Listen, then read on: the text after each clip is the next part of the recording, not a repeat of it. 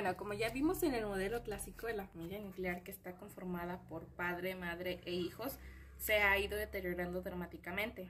Los hogares construidos por el padre y la madre al cuidado de la crianza de sus hijos ha quedado en el pasado y el número de hogares desintegrados se ha incrementado de manera impresionante y alarmante. Con esto, los índices de mamás que trabajan se ha elevado, dejando la enseñanza y crianza fundamental en manos de personas ajenas a la familia. Para que se dé la transmisión de valores es de vital importancia la calidad de las relaciones con las personas significativas.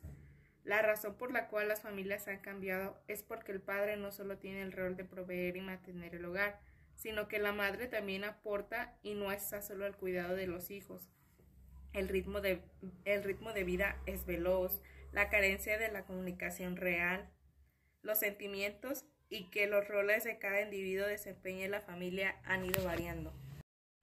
Hay dos conceptos de suma importancia de los cuales vamos a hablar. El primero es que la familia es la base de la sociedad y en ella se pretende formar hombres y mujeres de bien, con principios y valores. Sociológicamente, una familia es un conjunto de personas unidas por lazos de parentesco, pero más que eso, la familia debe de ser una comunidad de amor, de enseñanza, solidaridad, principios, valores, ya que estos guiarán su futuro y comportamiento, que les servirán para elegir entre ser una persona de principios o no serlo.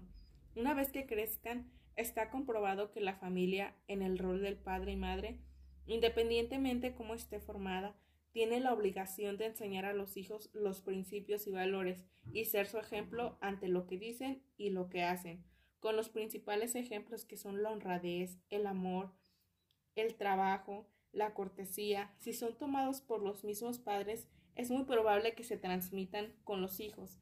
Así cuando estos sean mayores tomarán decisiones inteligentes y podrán adaptarse mejor o interactuar en la convivencia con la sociedad.